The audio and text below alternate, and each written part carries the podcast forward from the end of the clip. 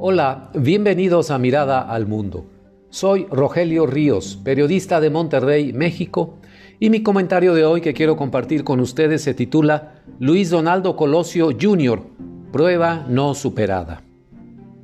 Mientras el sábado 4 de diciembre se vivía en la carretera nacional, la estratégica puerta de entrada al sur de la ciudad de Monterrey, un atorón vial de proporciones épicas debido a la volcadura de una caja de tráiler que obstaculizó el flujo vial, el alcalde regiomontano Luis Donaldo Colosio Jr.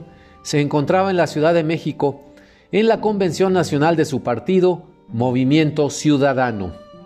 En el primer gran desafío de la Sultana del Norte a sus autoridades municipales, Colosio ni siquiera estaba en la ciudad y se dedicaba a actividades partidistas.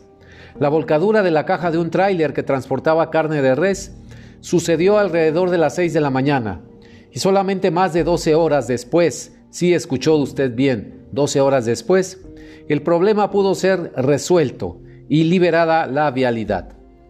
En trayectos de 2 o 4 kilómetros, que normalmente se hacen en unos cuantos minutos, pues se trata de una carretera de cuatro carriles, los conductores quedaron atrapados en periodos de 2 a 3 horas como mínimo. No esperábamos mucho de la Secretaría de Vialidad y Tránsito de Monterrey porque sabemos de su incapacidad habitual para liderar con el tráfico en esta ciudad.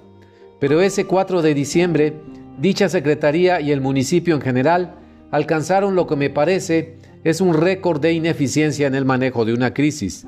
Simplemente le fallaron a los regiomontanos. Mientras tanto, el alcalde Colosio estaba en la capital de la República con su mente aplicada a asuntos partidistas, y ninguno, ninguno de sus funcionarios municipales tomó el liderazgo para resolver la crisis vial, nada más dejaron a su suerte a los ciudadanos.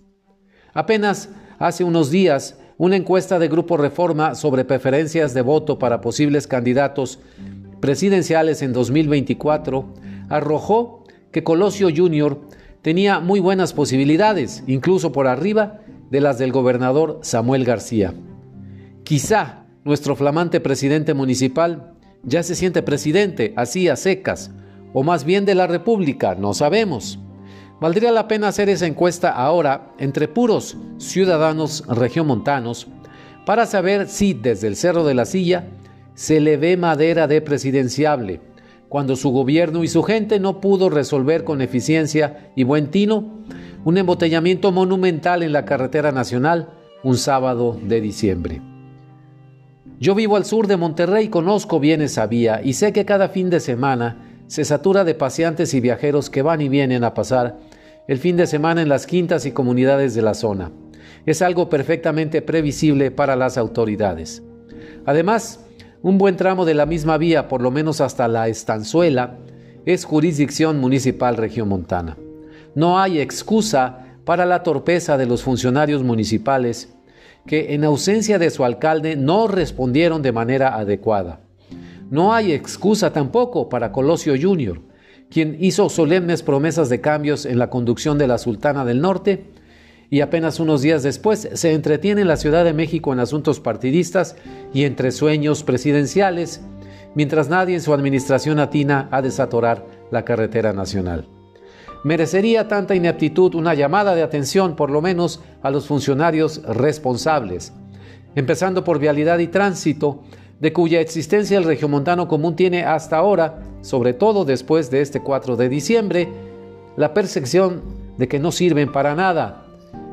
En la Convención Nacional de Movimiento Ciudadano, Colosio Jr.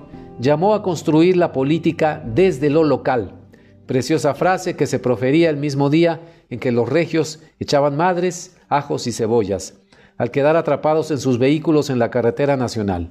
Un pésimo, muy pésimo timing para Colosio.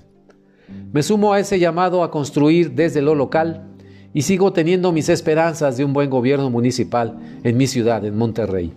Pero me preocupa esa prueba no superada por la flamante y joven administración. Están a tiempo de rectificar.